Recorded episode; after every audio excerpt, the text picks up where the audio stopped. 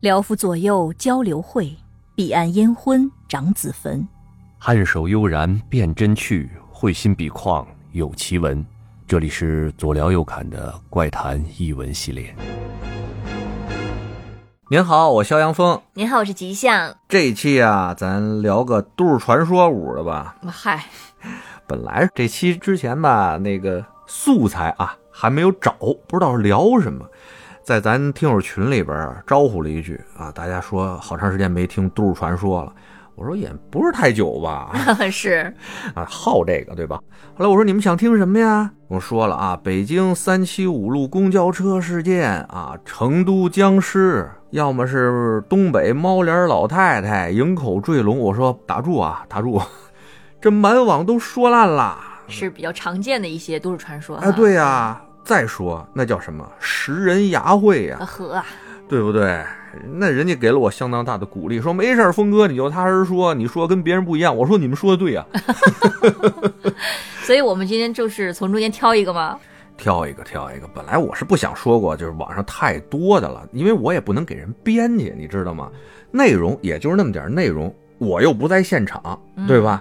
那我说什么也不能瞎说八道，那找一个吧。啊，主要还是宠粉儿哎节目。呦，啊这人设立 的，哎呀，宠粉儿节目讲那什么吧，讲成都僵尸吧。嗯，呃，这个呢，我还是比较感兴趣。第一，对成都这地方感兴趣；第二，对僵尸比较。嗨，对僵尸比较感兴趣，不是因为这个事件呢，它让我突然想起来我在不久之前看过的一本书，嗯，叫做《教魂一七六八》。他说的呢是清朝发生在一七六八年这么一起啊，影响到全国范围的这么一起教魂妖术事件。能影响到全国，哎，这事儿本来不大，但是影响到了全国。这叫魂儿这事儿吧，和后面成都这僵尸事件虽然隔了二百二十七年，但是他们从起承转合还有内容的一些细节方面啊，我觉得有异曲同工之妙。所以呢，把他们俩呀结合起来聊一下，哎，可能大家能听出一些不一样的感觉。好啊，先介绍一下我看的那本书的全名吧。它这本书的全名呢叫做《教魂：冒号一七六八年中国妖术大恐慌》。这本书作者叫孔飞利，他是哈佛大学的一个汉学教授。嚯，啊，这本书写的有点意思啊，虽然有点标题党吧，它主要是结合这个事情来说了一下当时的中国整个社会和整个政治的事情。那今天咱们不讲这个政治方面的事情哈，嗯，咱们就结合里边的故事来讲一下这相隔二百二十七年的这都市传说。那咱们就先讲叫魂儿这事儿。嗯，话说呢，那就是一七六八年哈，一七六八年正是乾隆三十三年。那个时候，你想想，经过了康熙、雍正啊，爷爷、爹这两辈儿的励精图治，乾隆三十三年，这乾隆后面还有三十多年的皇上和几年的太上皇可过，正经是乾隆这春秋鼎盛的时候。是啊，也是大清朝走到最顶峰、最顶峰的这么一个时候。而这起本来看起来很小的叫魂事件，是不是预示着一些什么？谁也不知道。嗯，那这个事件是从宫中开始发起的吗？不是，离北京城远着呢。啊，哎，咱先不说这地方哈，先说叫魂这词儿这事儿，你听说过吗？嗯，听说过呀，对吧？啊，在老电影里，或者什么民间这个故事，或者甚至是现在的一些农村什么的，对，身边有听说过，哎，嗯有说丢了魂儿的，什么找一高人神婆啊、大仙儿什么就叫，或者是自己家的老人儿。嗯，啊最常听说的就是什么孩子受了惊了或怎么着的这种喊名字，哎，一边拍着你，一边叫着名字，喊回来吧，谁谁谁回来吧，这嗯这啊，还是什么吧？拍床头啊，什么类似吧，嗯对，那这事儿搁着几十年前啊，说实话，别说农村了，城市里也都挺 流行的哈。嗯是，而且说白了，呃，也不是说纯粹是一种仪式，就是成习惯了啊。小孩儿受了惊吓以后，赶紧拍拍哦，谁谁谁不哭哦，回来喽，抓回来喽哦，这么拍拍哄小孩儿的时候，大家嗯下意识的还在会用这种叫魂儿的方法。是，但其实哈，严格的说，在鬼神文化里边，把这个魂儿喊回来，那叫招魂儿。嗯嗯，把这个魂儿叫出去才叫叫魂儿。这是俩事儿，你知道吗？就比如像好多民间传说里边人说啊，人走着走着在路上，突然听见还谁喊一下自己名字，哎，回头一答应，咔就中招了，这魂儿让人招走了。嗯，经常听说过这种故事，对吧？对对对，哎那叫别人魂儿干嘛呢？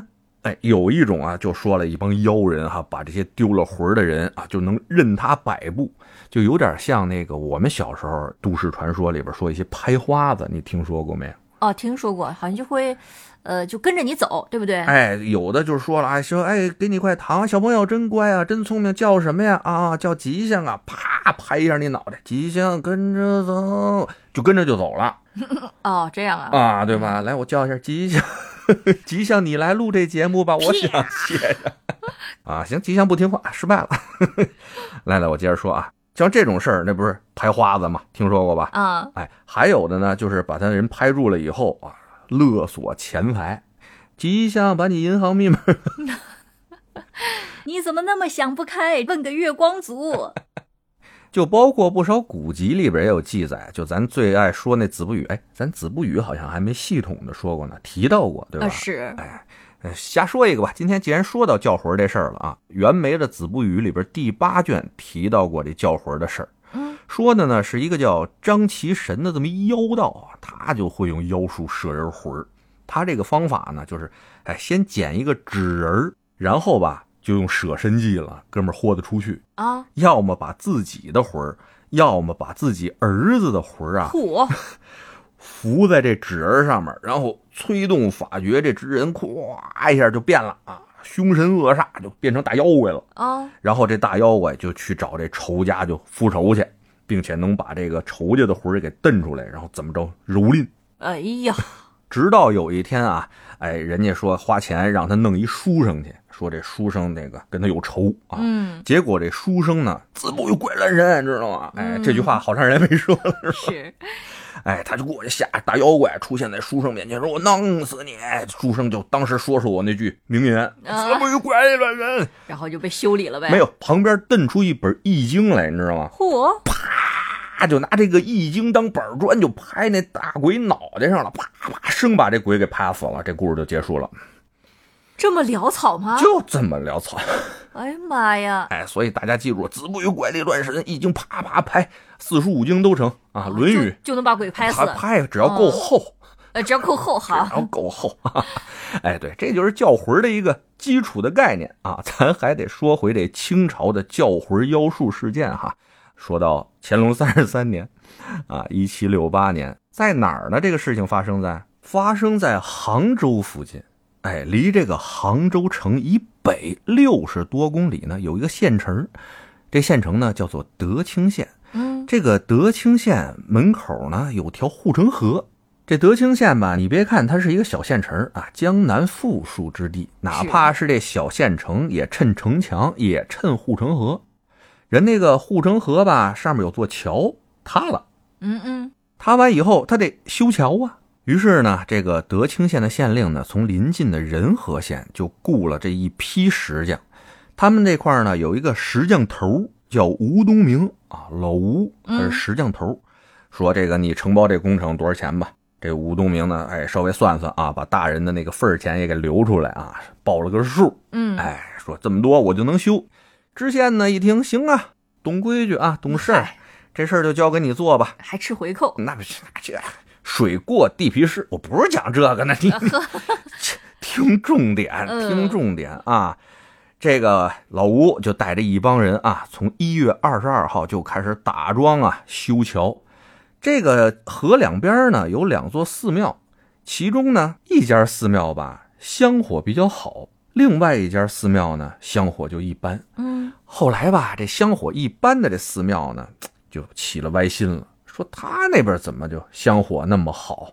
然后他就给人造谣，说呢对面那个香火好的庙里边啊，他们呢就给那帮石匠好处了，让这帮石匠呢往这个桥墩儿底下打桩的底下搁人名儿和八字儿，然后招他们的魂儿，哎嗯，到这庙里当小鬼儿，所以让他们这庙就好了。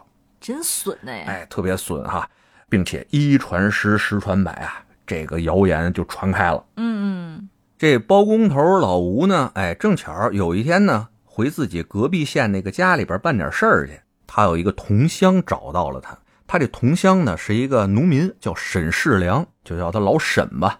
哎，找到他干嘛呢？说，哎呀，我们都听说了，你们这个帮和尚办事儿。老吴说：“我怎么怎么就帮和尚办事儿了？嗯我帮官府修桥呢，别来这个，别来这个啊！听说你们帮这个和尚阉人玩了啊，呵哎，镇人玩了啊！我也有个事儿，你得帮帮我。”这老吴说：“你先别别怎么着，你说事儿说事儿，怎么着了？”这老沈就说：“啊，哎，你不知道，我们家有俩侄儿啊，我哥哥的儿子，哥哥死的早，就跟我们住在一块儿了。没想到啊，这俩孩子呀，哎呀，逆子，什么活儿都不干啊，在家还叫嚣乎东西，挥都湖南北，打完老子打老娘啊呵！哎，这实在是我弄不住了，我又弄不过他们，怎么办？我呢开始报官去，这官儿也不管，说你们家务事。你看，说到这儿啊，这个县官就应该处分他。搁过去啊，这叫不孝啊，对吧？不孝那是最大的罪。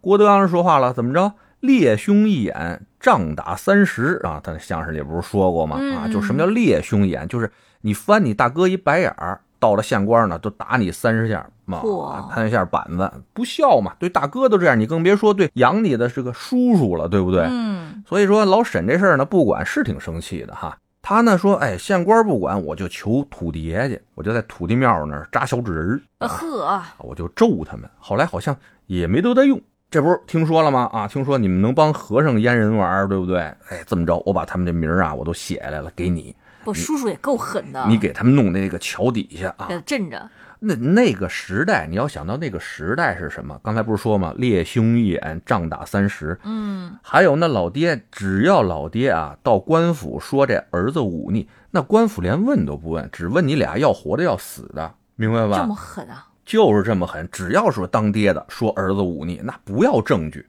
要么就活活打死。啊你经常说你儿子忤逆，我没说儿子忤逆，我只说逆 子，好好逆子。嗯， 哎，所以说那阵儿吧，就也不能算狠嘛，大家可能都有这个理念在那儿，就说只要家里养的孩子不孝，那他的命是我给的，长辈儿给的，嗯啊，对吧？说这个啊，老沈让老吴拿这个纸条去阉他这俩侄儿去，这老吴听了吧，哭笑不得的，说我我一石匠啊，你我哪有那本事？啊，对啊，你当我共济会那帮石匠呢？呃呵，都是石匠啊，都是石匠，石匠牛逼啊！说这个、嗯、不行，那老沈啊再三请求，把这个老吴啊弄烦了。哎，说行行行，这么着吧，这么着吧啊！说完就回去了。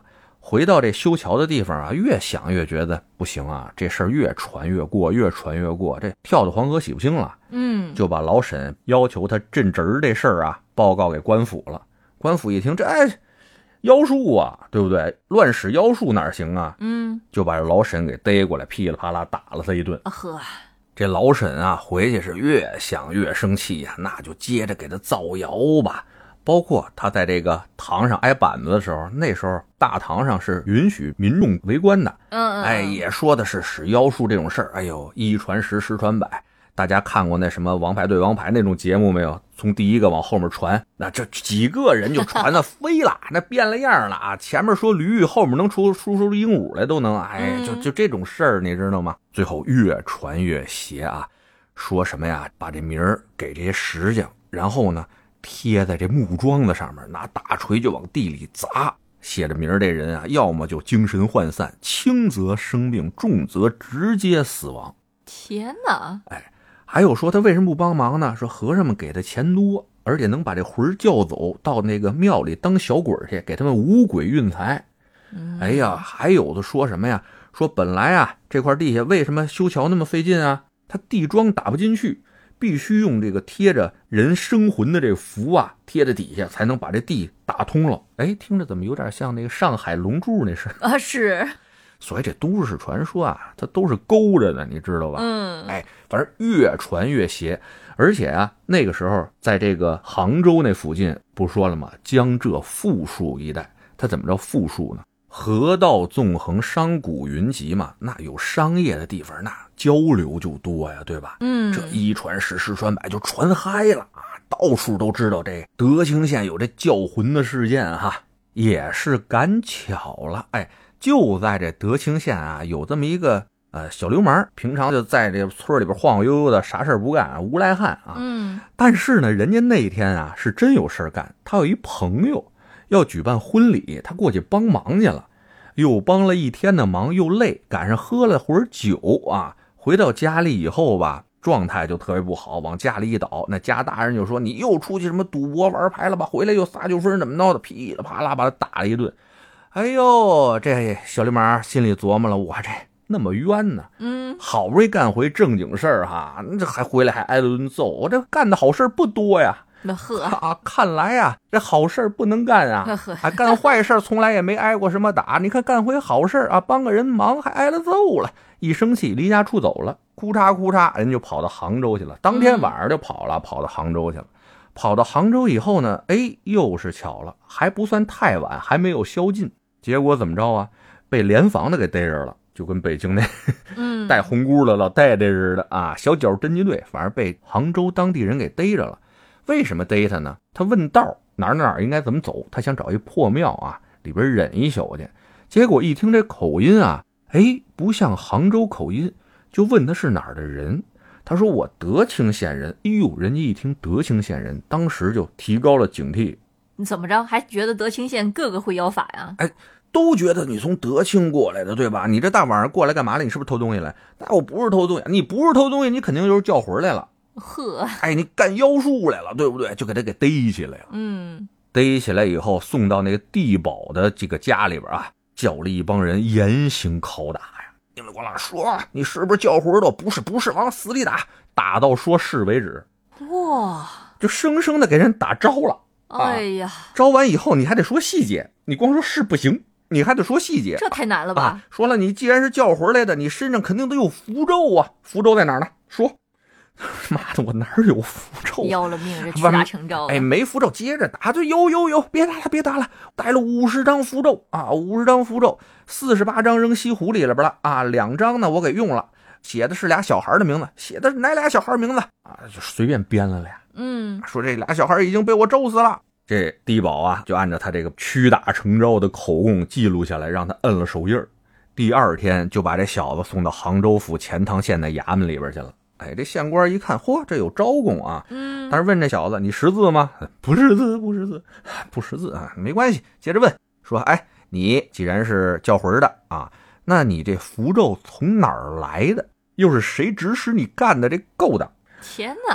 哎他说：“我不不知道，不是不知道。”打，接着打，哎呀，打烂了都快。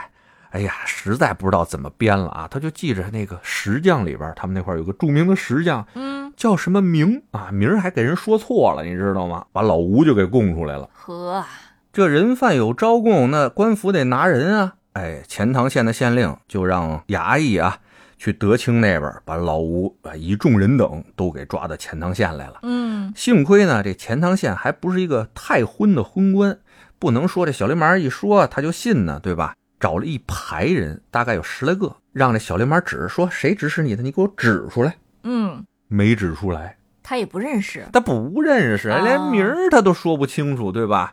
又是一通打，哎呀，最后把这小流氓活活给打死了。啊，还是赶紧死吧。哎呀，我觉得他挺难 的。但是外面看热闹的这帮百姓，这这也是啊，又说哟，抓了那么多人哈、他们、嗯他们以为是抓了那么多人呢，其实人家是弄点什么障眼法让他认啊，对吧？啊，是，哎，堂上还有死了人了，嗯，这事儿轻不了。也是，你想在德清那块小地方都能传的那么邪乎，到了杭州府这么大大地方，那就传的更邪了。嗯，从这个杭州府啊，一路北上啊，蔓延到就是江浙呀、山东、湖南、湖北、河南、陕西，乃至京津冀这一片，都有这种传说了。哦，遍地呀、展开了这个，至少从民间啊，展开了这个逮叫魂妖人的这个活动。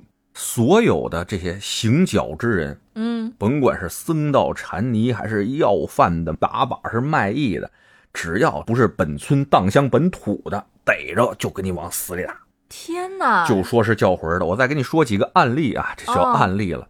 有俩和尚拖着他们那个钵盂啊，每个人的钵盂上写着自己名儿，省得这个拿错了嘛。哎嗯，去化缘，哎，去化缘去，遇着俩孩子在门口玩呢。有一个孩子呢，哎，就指着一个和尚那钵盂上面，把他那个名字叫出来了。当时识字的人是少的，嗯，哎，这和尚一看，哟，说小施主你还识得字啊？啊，小孩说是啊，我识字啊。哎，和尚呢就挺高兴的，说，哎，小施主，那你叫什么呀？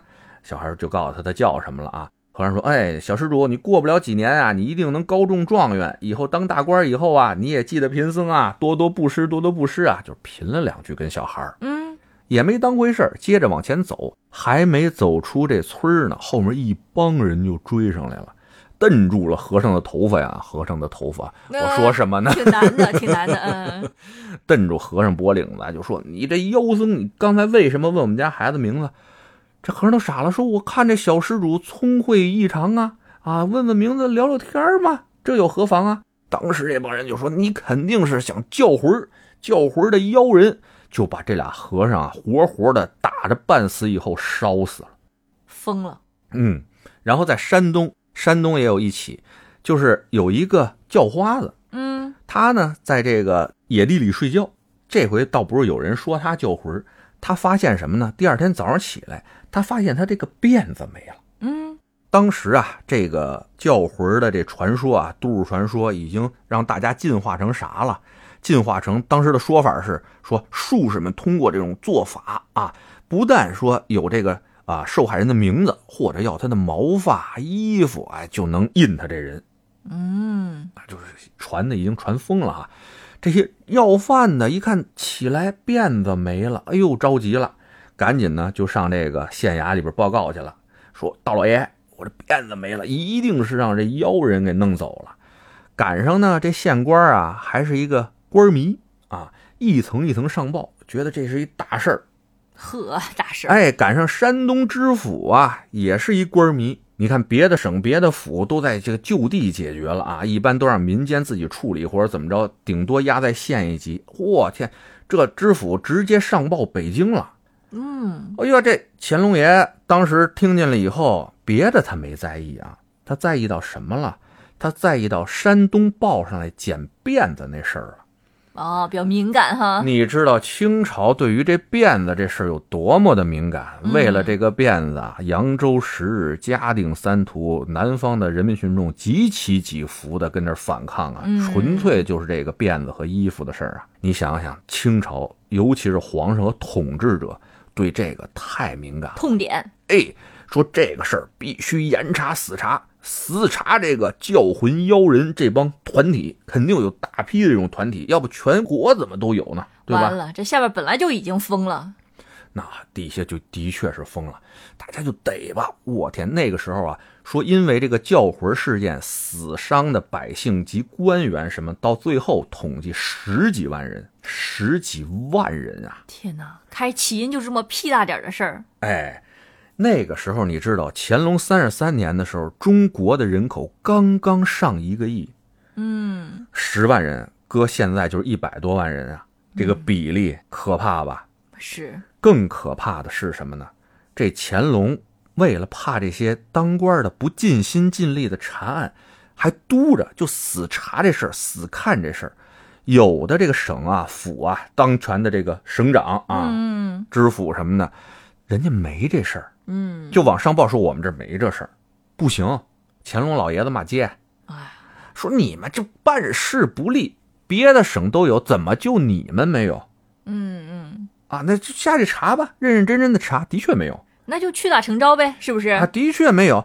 结果那官儿还算比较负责任的，这种官儿是、啊没有再跟乾隆那块儿上报，我们这儿的确没有。我天，罚俸、降职，各种啊的，你想想，哎，那别的省、别的府的官儿，那还敢说没有吗？那就再没有，他也得有啊，嗯嗯，就弄得无中生有，就对，就弄得一系列的事儿。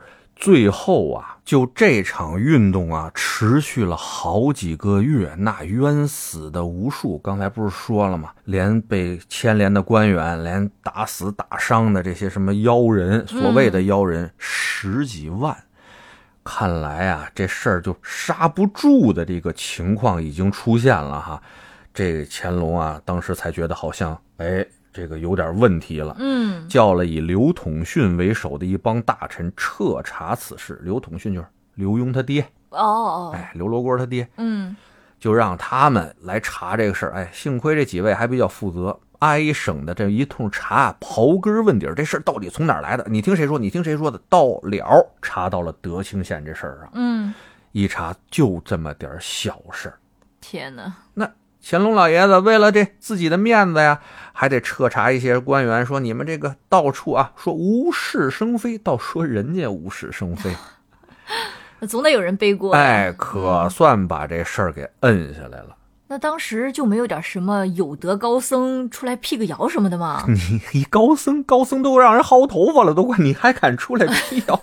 你是疯了吧？呃，都是不敢沾边儿是吧那？谁敢啊？但是后来也有不少史学家分析啊，说有可能乾隆呢是利用这次事件来清除一些异己，包括呢啊打击一下江南富庶地区的那些豪门贵族的势力啊，这就谈政治了，咱就不说了哈。嗯今天主要讲这个都市传说、教魂这种故事。嗯，行，哎，这就是清朝发生在一七六八年的教魂妖术事件。那么接下来斗转星移，日月穿梭，催人老太太钻被窝，我歘的哎就呀，来到嗯了二百二十七年以后，一九九五年的成都。嗯，四川啊，成都啊这片地方吧，哎，你觉没觉得啊？除了新疆和西藏以外，再说一个神秘地带，哎，这边神秘的都市传说啊，神奇的一些鬼怪故事啊，相当不少啊，从古至今。是不是因为山多呀？嗯，那是山多水多。我不是说一直喜欢四川，一直喜欢成都这片儿吗？觉得啊，它在中国这块儿山和水配合方面，那真是尖儿上了。嗯，哎，山有水则灵，水有山则雄奇嘛，我就爱这口，知道吧？嗯嗨，那说到一九九五年成都的僵尸事件吧，虽然时间过去了也挺久的了哈，消息也遭到了不少方面的那个封锁，对吧？嗯，但你现在啊，问问成都人，稍微上点岁数的八零后、九零后，都会对这个事件有所回忆、有所记忆。九零后都算是有上点岁数的了。那嗯不得吗？啊，好吧， 都三十多了，好吗？天哪，而且呢，这个僵尸事件啊，也被列入了中国十大灵异都市传说之一。嗯，咱们之前讲过几个吗？应该有吧？那个锁龙井算不算？呃，这也不算，这是古代传说啊，哦哦，这现代的这个，哦现代对吧？啊，咱没事儿慢慢讲，十个呢，对吧？逮嗯，着一个咱讲一个，对不好对？嗯，其实吧，当我找这些材料的时候吧，我发现两个比较有意思的事情，有意思的问题哈。嗯，这个事件啊那么有名儿，但是啊，首先就是没有任何一个人，就说你直接问他，你你你亲眼见过这玩意儿吗？没一个人站出来承认说我是亲眼见的啊，我就亲眼见着了，嗯都是说我那朋友、我老舅、我四姨嘛，这哎这他们见着了，没一个站出来说啊我自己亲眼见着的，这是第一。嗯，第二就是这个传说故事的版本众多，恨不得你问一个人，人就给你说出一版本来；问一个人，人就给你说出一个版本来。版本和版本之间的差距吧，还挺大。哦，我终于知道你为什么要跟教魂那个故事连着说了对呀，啊，真的很像哎，哎，这整个的脉络啊和气质都非常的相近。嗯，不过虽然是这样啊，没有直接的目击者，故事版本繁杂众多，但是有一件事儿是可以肯定的，嗯就是这件事情在九五年当年，在成都本地，甚至是在其他几个省都闹得沸沸扬扬，造成了一定的恐慌。能有那么大影响力呢？那能嗯恐慌成什么样呢？就这么说吧，当时啊，所有的人都抱着宁信其有，不信其无的这种想法啊，席卷了在成都当地的各个道观。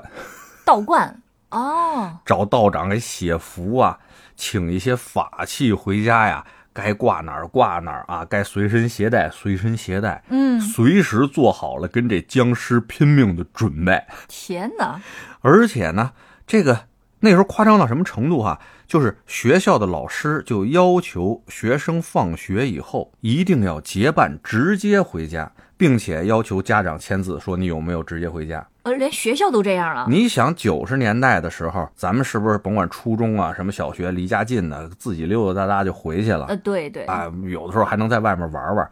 那段时间啊，就严格要求，说谁不直接回家给处分，嗯，事出反常必有妖。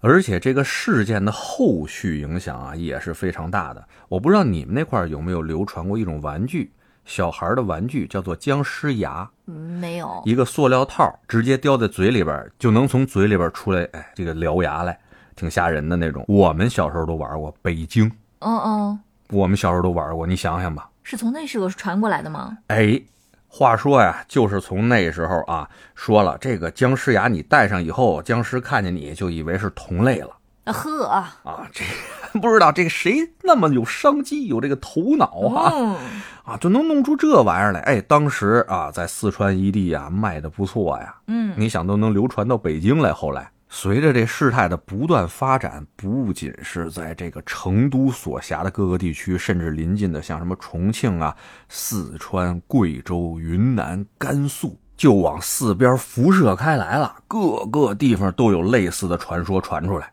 那都是怎么传的呀？哎，这版本不是说了吗？巨多啊！啊，那我呢，今儿就给大家总结几个当时传的比较多的这种啊。嗯嗯嗯，比较集中的那种，好吧？首先呢，流传的最多的一个说法啊，就是说，在一九九五年的时候，成都考古队在这武侯祠那块儿啊进行考古的发掘。有一天呢，哎，干到快下班了，突然工人说：“哎，这好像挖出什么东西来了。嗯，”专家们就赶紧过去一看啊，是三口棺材。哦，看着这制式吧，好像是清朝的这种制式啊，嗯，但是呢，当时天色已晚啊，专家们就说呢，那先放这儿吧，反正武侯祠这块晚上有人管，有人看着，嗯先别管它呢，等明天天光大亮上班来，咱们再做开棺的这个处理，对吧？而且他们发现这个棺材上面呢，跟一般的棺材不太一样，画着好多的鬼画符，还贴着一些奇奇怪怪的那种乱七八糟的，仔细看有点像那符咒啊，什么黄表纸是那种玩意儿。啊，不会是什么东西在镇着？哎呀，反正这专家们呢也觉得天色晚了，不敢跟他那什么较劲啊，就走了。嗯，走完了以后，第二天天光大亮，这帮专家回来以后，发现三口棺材全都空了，棺盖儿是掀开的，里边什么都没有。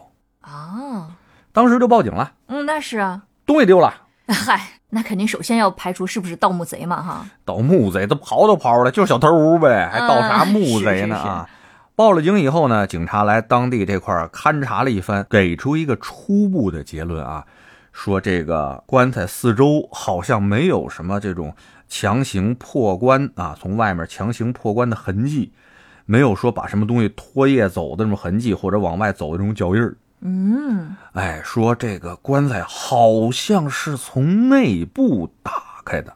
啊，哎呀，这个大家觉得这个这事儿啊挺玄乎哈。是啊，哎，接下来的几天啊，在成都一到晚上的时候，哎，就发生这种僵尸袭人事件。嗯，号称呢，这僵尸啊会在阴暗处躲藏啊，就立着那儿。嗯，只要这人一经过它，库嚓就扑过去，逮人就咬啊，就把这天哪人咬死了，然后吸血。然后被他吸血的这人呢，刚开始在那儿抽搐，抽搐完了以后也晃晃荡荡起来，跟着他一块儿蹦啊，哦就变成僵尸的小弟了。哦，这不跟僵尸片儿很像了吗这？不就是一模一样吗？啊，是吧？是啊，哎，说闹的当时啊，整个是沸沸扬扬的。那得找林正英啊，整英珠那不是在香港的嘛？嗯九五、年香港没回归呢，不好弄 啊，对不对啊？嗯后来呢，遇到这种事情的时候，咱们一般都会怎么做呢？辟谣呗。嗯，哎，政府出来辟谣，电视台也跟着出来辟谣，说这是以讹传讹，有一些受伤事件呢，只不过啊是一些不法分子，嗯，那有没有失踪人口呢？那还是会有一些的，但是没爆出来嘛。哦，这个事情呢就说到这儿，然后后面一段时间啊，大家都觉得这个街上的气氛非常的紧张，嗯多了一些警察，多了一些武警，甚至啊看见不少的军队，哎，都进到城市里边来了。哦，那也不见得就是谣言了。这一定是谣言，嗯、好好好，一定是谣闹言。用啊！咱们这 一定是谣言。后来呢，这个传说的版本啊，就是后来啊，咱们解放军英勇解放军战士拿着那火焰喷射器，嗯哎，就把这些僵尸都给喷死了。居然把他们都逮住了。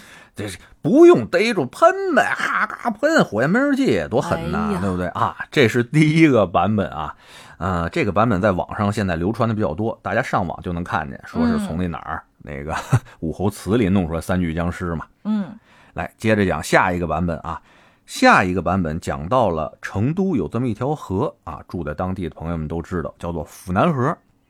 原来呢，那个河道比较淤塞啊，水比较臭。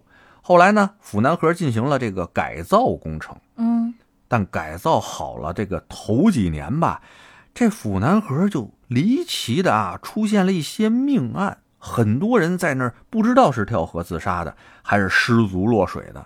但是呢，这河水吧并不深呐、嗯嗯，啊，在旱季的时候也就是没膝啊，雨季的时候没准儿啊高点儿高点儿就不知道高哪儿去了哈。嗯并且这个水流也不是很急，城市里边的这个水流能急到什么地方去？嗯，但年年死人。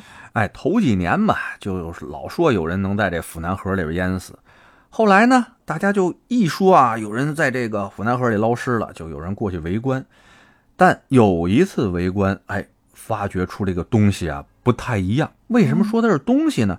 这回从水里捞上来的是一具被烧焦的尸体。嗯，哎，在水里捞出被烧焦的尸体，并且有住在这个附近的人说啊，好像似乎看到昨天外面有那种火光四射的感觉。当然，那段时间就是在成都啊流传着僵尸袭人事件那段时间。后来有人就流传啊，府南河里边这个焦尸就是被哎我们英勇解放军战士拿这个火焰喷射器处理过的那个僵尸自己跳到河里边去了。呵，啊你看联系上了。嗯嗯嗯，两边还联系上了。后来我说这故事的版本有问题啊，那前面的这些莫名淹死那些人没啥事儿啊，嗯是啊，跟僵尸有什么关系啊？没有啊？哎，他们就强行解释嗯说这个有的僵尸可能埋伏在这个河里边，嗯，呵，哎，有人过去，他晚上就从河里边噗蹦出来，蹬脚脖子，嗯这个过分的牵强了吧？ 是是，来啊，咱接着再说第三个版本啊。这个成都附近说这个名山，那你就不能不说这青城山啊，嗯那道教名山啊，那道教肯定跟僵尸这玩意儿有关系嘛。说这个僵尸啊，是从青城山那块儿挖出来的，说挖出来七个僵尸啊，嚯，也是停放了一晚上，哎，就没了，就没了。嗯然后啊，就当地的派出所啊，联系这帮道长们，说大家一块儿上山就找去， 找僵尸，这也是够了啊。是，他说有道长亲眼见着啊，这僵尸一蹦能有三层楼高啊，就满山乱窜啊。我说这莫不是青城山的猴子啊？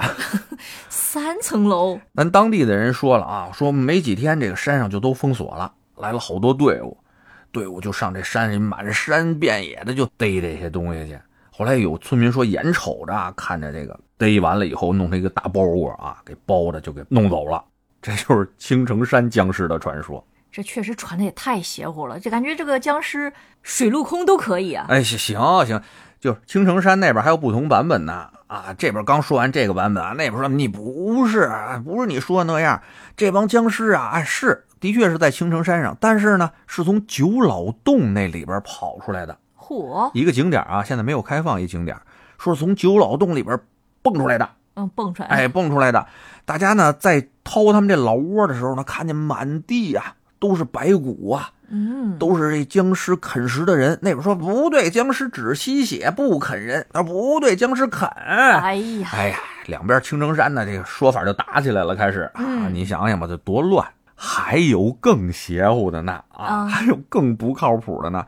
呃，郫县，郫县豆瓣酱，嗯哎，郫县那地方不是那个成都边上一小城市卫星城嘛，嗯说是从那儿出来的。那里边有个叫石陵的地方，就是现在那个四川师范大学啊嗯嗯所在地啊，大学永远出这种事情。呵啊，说这师范大学原来是个怎么着清朝的什么清军的墓地呀、什么乱的，坟岗啊什哎，么的乱坟岗的啊，就是说从那个学校里边啊，一个月黑风高之夜，就蹭蹭蹭蹭蹦出来好几个，啊往外窜僵尸。哎呀，后来来什么人，他妈喷火器都不管用了。最后说怎么搞定的，你知道吗？嗯说当时派出了最先进的激光部队，啊，他们在天上飞啊，那僵尸在天上飞，解放军就拿激光在底下射他们，咔咔咔都给他们射下来了。哎呀妈呀，脑瓜儿疼，想想吧，这都传成啥样了？ 哎呀，要了命了 啊！这真是啊，你想想吧，这四川的一个地方版本就那么多，哎，咱还可以往别地儿说呢。呃，别地儿我可能不太清楚啊，嗯，有都是网上那些说的，我知道的什么呀？上海、香港都有类似的这种僵尸传说传出来了，都是在九五年，你知道吧？哦，都说自己那儿也有，也有，也有。呵，上海那我为什么知道啊？上海那时候传的也挺邪乎的。我其实第一次听说僵尸这事儿是在上海，嗯，那时候啊，说上海虹口区郊区那块儿发现了吸血僵尸，怎么样一个传说呢？